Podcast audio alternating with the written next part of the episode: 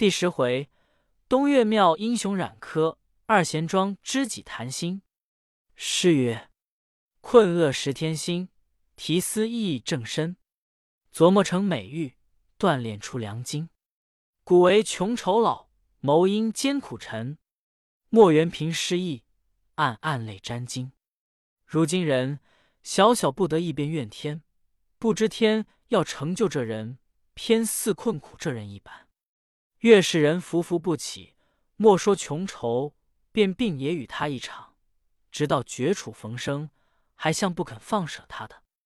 王伯当、李玄遂为叔宝，即出城西，比及到二贤庄，已是深黄昏时候。此时雄信庄门早闭上了，闻门外犬吠甚急，雄信命开了庄门，看有何人在我庄前走动。做两步走出庄来，定睛一看。却是王李二友三人携手进庄，马谢了鞍，在槽头上料，手下都到耳房中去住了。雄信手下取拜粘过来，与二友顶礼相拜，坐下。雄信命点茶白酒，叙罢了气阔，伯当开言：“闻知兄长今日恭喜的一两马。”雄信道：“不瞒贤弟说，今日三十两银子。”买了一匹千里龙驹，伯当道：“马是我们预先晓得是一匹良马，只是为人再不要讨了小便宜，讨了小便宜就要吃大亏。”雄信道：“这马杆是偷来的吗？”伯当道：“马倒不是偷来的，且问卖马的，你倒是何人？”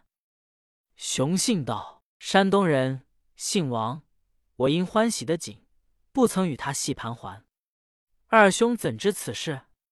敢是与那姓王的相熟吗？伯当道：“我们倒不与姓王的相熟，那姓王的倒与老哥相熟了。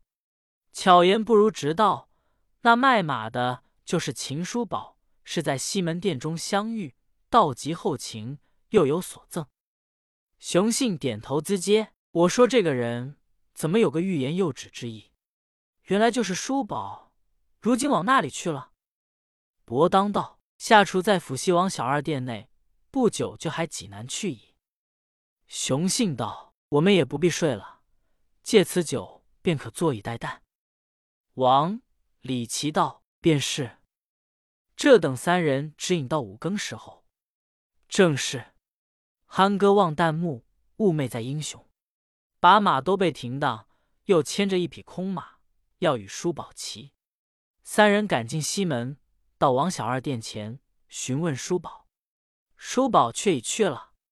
王小二怕他好朋友赶上，说出他的是非来，不说叔宝不行。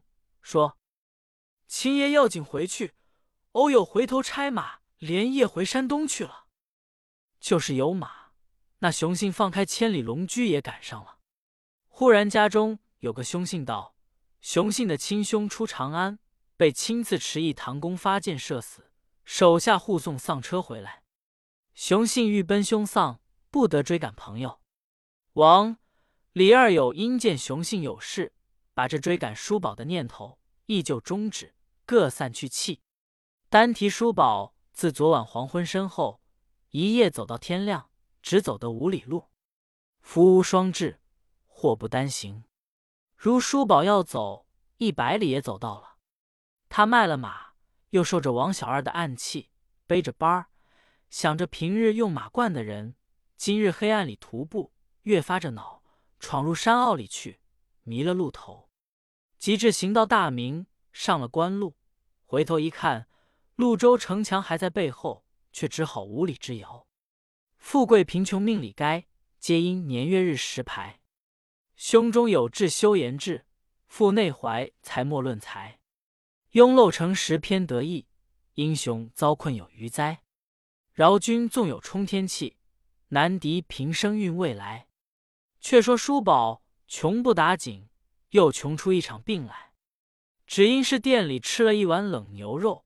初见王李二友，心中又着实不自在。又是连夜赶路，天寒霜露太重，内伤饮食，外便感了寒气。天明是十月初二日。耳红面热，浑身似火，头重眼昏，寸步难行，还是屏气望，又挨下五里路来。离城十里，地名十里店，有二三百户人家。入街头就是一座大庙，乃东岳行官。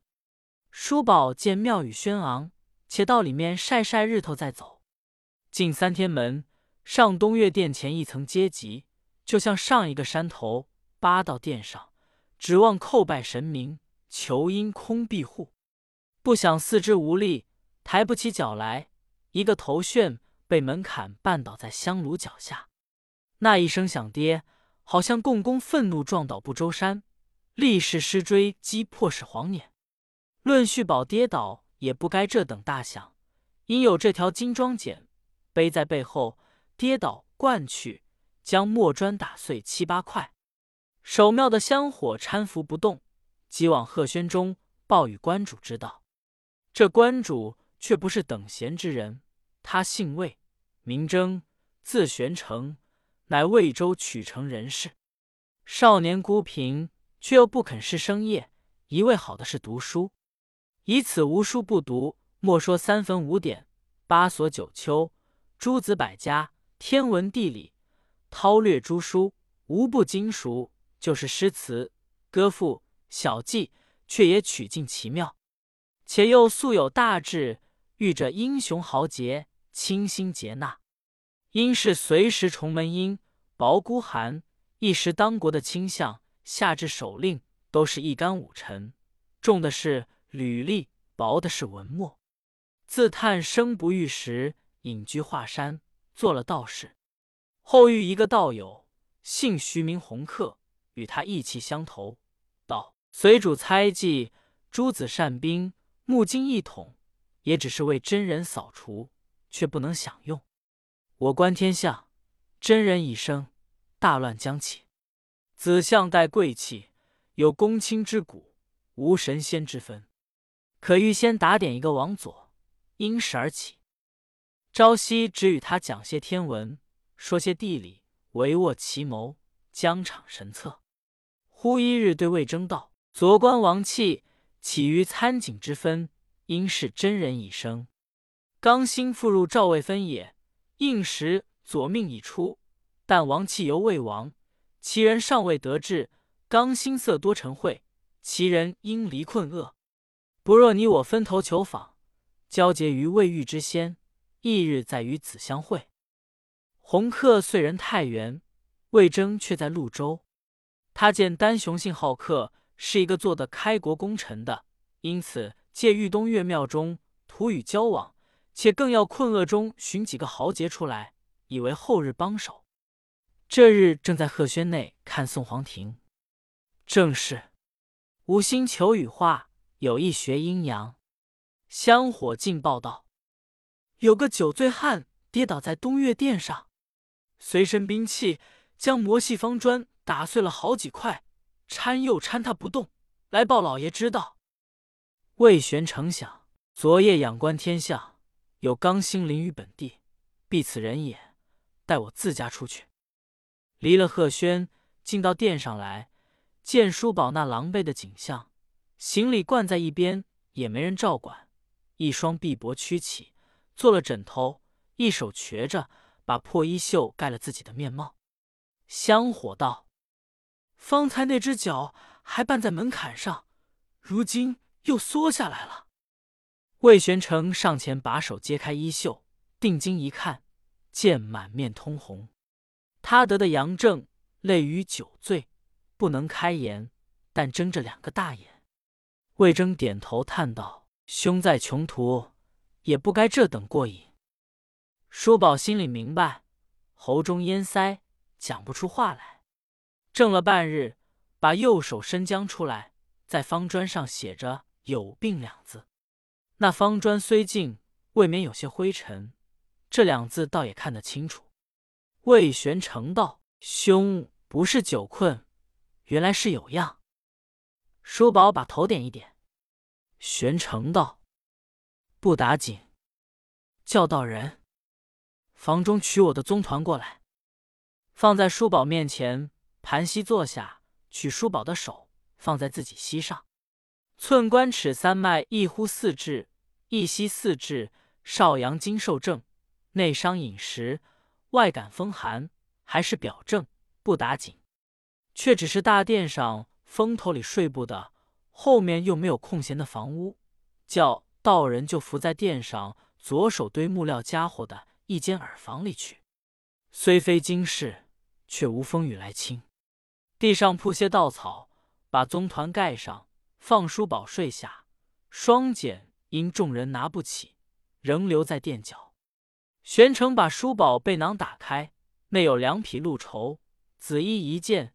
一张公文批回，又有十数两银子，就对叔宝道：“这几件东西，孔兄病中不能照顾，待贫道收在房中，待兄病体全可，交还兄何如？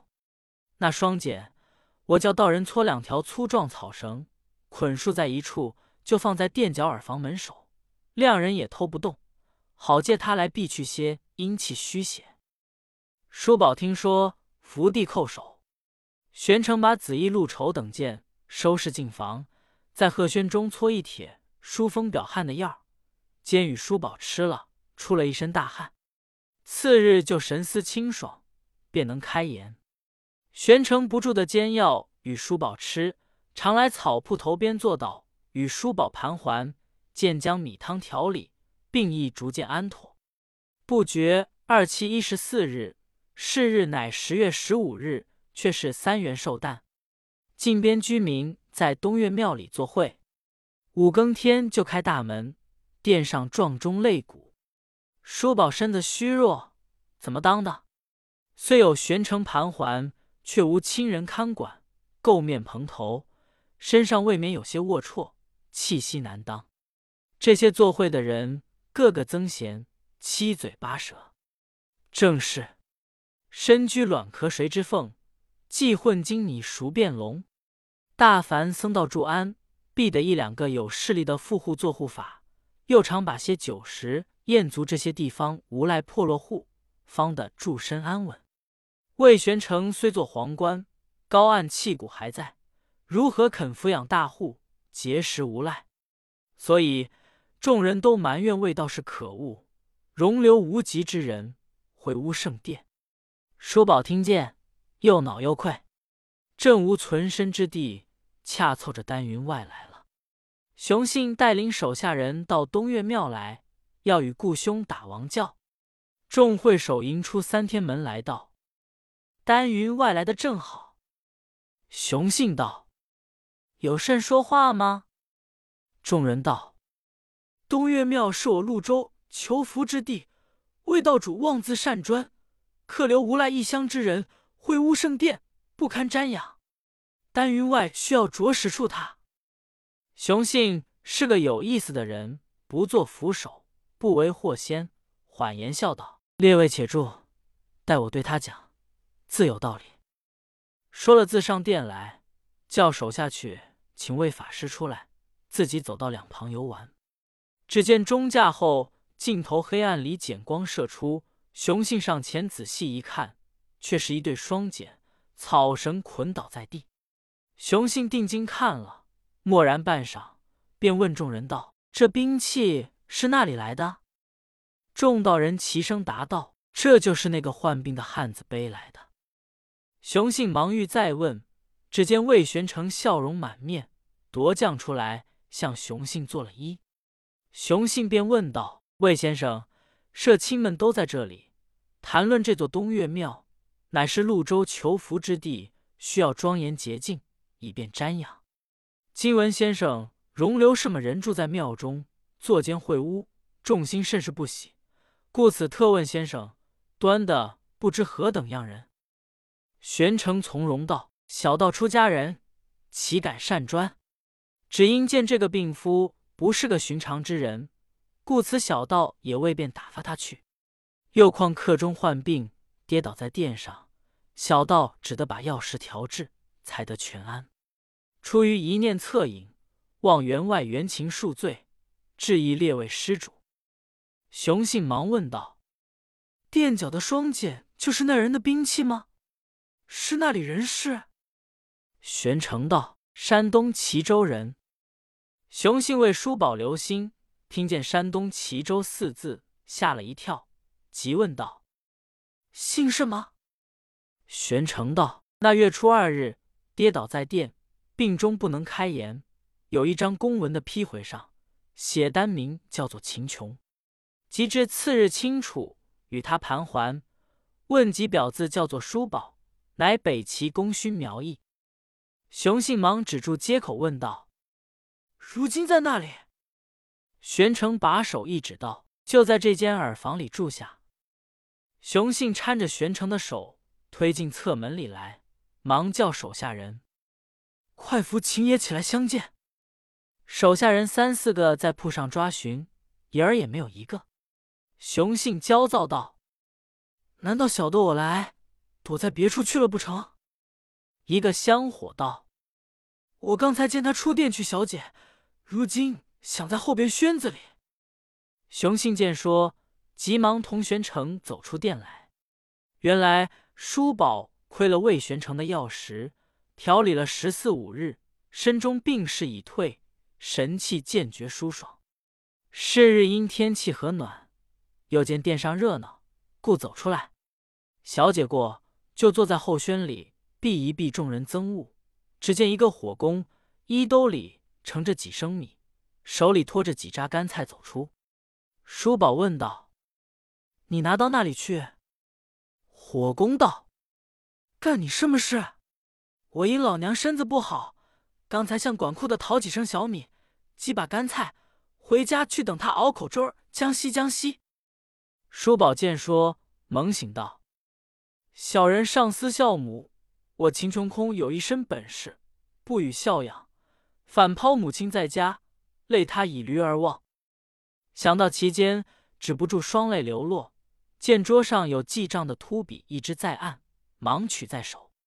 他虽在宫门中当差，还粗枝文墨，向粉壁上题着几句道：“四虎驱驰，甚来游；天涯寻辙，白云里凝眸盼望，争一滴血。沟绪起容于踊跃，蜀湖安石彭城意。问天心和世祖归期，请呜咽。七尺躯。”空生节，三尺剑，光生切。说甚晴天捧日明流侧，双毫点燃老青山。满腔热血何时泄？空等闲白了少年头，谁知得？又调寄《满江红》。叔宝正写完，只听见闹哄哄的一行人走进来。叔宝仔细一看，见有雄信在内，吃了一惊，避又无处避的，只得低着头。伏在栏杆上，只听见魏玄成喊道：“原来在这里！”此时单雄信紧上一步，忙抢上来，双手捧住书宝，将身扶道道：“吾兄在潞州地方受如此欺皇，单雄信不能为地主，修建天下豪杰朋友。”叔宝到此，难道还不好认？只得连忙跪下。以头处的叩拜道：“兄长请起，恐见去污秽，触了仁兄贵体。”雄信流泪道：“为朋友者，死若是替得吾兄，雄信不惜以身相待，何会污之有？”正是，以城兰臭荷，何问计云泥？回顾魏玄成道：“先生，先兄王教之事，且。”暂停几日，叔宝兄伶仃如此，学生不得在此拈香。把香衣礼物，先生都收下了。我与叔宝兄回家，待此兄身体康健，即到宝宫来还愿，就与先兄打王教，却不是一举而两得。吩咐手下，秦爷骑不得马，看一乘暖轿来。其实外边众施主听见，说是丹云外的朋友，尽皆无言散去了。魏玄成转到鹤轩中去，将书宝衣服取出，两匹鹿绸，一件紫衣，一张披回，十数两银子，当了熊信面前交与书宝。熊信心中暗道：“这还是我家的马价银子里。”叔宝举手相谢，别了玄成，同熊信回到二贤庄。自此，魏玄成、秦叔宝、单雄信。三人都成了知己。到书房，熊信替叔宝沐浴更衣，射中叠入。熊信与叔宝同榻而睡，将言语开阔他的胸襟，病体十分全妥。日日有养胃的东西供给叔宝，还要魏玄成来与他盘桓，真赛过父子家人。正是莫恋异乡生处好，受恩深处便为家。只是山东叔宝的老母爱子之心无所不至，朝夕悬望，眼都望花了。又常闻的官府要拿他家属，又不识生死存亡，求签问卜，越望越不回来，忧出一场大病，卧在床上起身不动。正是心随千里远，并逐一愁来。还亏得叔宝平日善于交友，几个通家的后友晓得叔宝在外日久，老母有病，众人约会齐了，馈送些干贡之费，又兼审问秦老伯母。秦母道：“通家子侄都来相看，这也难得，都请进内房中来。”坐到榻前，共是四人。西门外异姓同居，经开边杖刑的贾润甫，齐州城里叔宝同当差的三人，唐万仞、联名、同差出去的樊建威。秦母坐于床上，叔宝的娘子张氏立在卧榻之后，以幔帐遮体。秦母见儿子这一般朋友都坐在床前观景伤情，不觉滚下泪来，道：“列位贤侄不弃老朽，特来看我，足见厚情。但不知我儿秦琼如何下落，一去不回，好叫我肝肠都断。”贾润甫等对道：“大哥一去不回，真好奇怪。老伯母且放心，吉人天相。”料无十分大虑，不争早晚多应到家。秦母埋怨樊建威道：“我儿六月里与你同差出门，稍脚不知起身，你便九月里回来了。如今隆冬天气，吾儿音信全无，多因不在人世了。”媳妇听得婆婆这一句话，又复不敢高声，在围中啾啾唧唧，也啼哭起来。众人异口同声。都埋怨樊建威道：“樊建威，你干的什么事？常言道，同丧无书办，一齐出门。难道不知秦大哥路上为何耽搁？端的几时就该回来？如今为何还不到家？老伯母只生得大哥一人，久不回家，举目无亲，叫他怎不牵挂？”樊建威道：“诸兄在上。”老伯母与秦大嫂埋怨，小弟不敢分辨。诸兄是做豪杰的人，岂不知在家千日好，出门一时难？六月里山东赶到长安，兵部衙门挂号首批回，就耽误了两个月。到八月十五才领了批。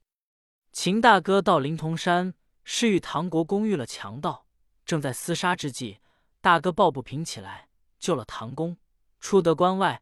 匆匆的分了行李，他往潞州，我往泽州，不想盘缠银子，总放在我的箱内。及至分路之后，方才晓得途中也用尽了。如今等不得他回来，也补送在此。把一包银子放在榻前。秦母道：“我有四两银子，叫他买路筹的，想必他也拿来盘缠了。”樊建威道：“我到泽州时节。”马刺史又往太原恭贺唐公李爷去了，两个犯人养在下处，却又柴荒米贵。及至官回头文领批，盘费俱无了。秦母道：“这都是你的事，你此后可晓得吾儿的消息呢？”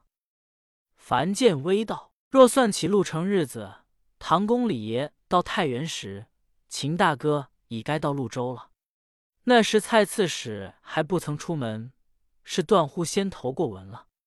我晓得秦大哥是个造性的人，难道为了批回，耽误在潞州不成？我若是有盘费，也往道到潞州寻他，讨个准信。因没了盘费，镜子回来，那里晓得秦大哥还不到家？众友道：“这也难怪你，只是如今你却辞不得劳苦。”还往潞州找寻叔宝回来，才是道理。樊建威道：“老伯母不必烦恼，写了一封书起来，待小侄拿了到潞州去，找寻大哥回来便了。”秦母命丫鬟取文房四宝，合开动笔，写几个字封将起来，把樊建威补还的解军银子一同付与樊建威道：“这银子你原拿去盘费，寻他回来却不是好。”樊建威道：“小侄自盘缠去，见了大哥。”也就盘缠他回来了，何必要动他前日的银子？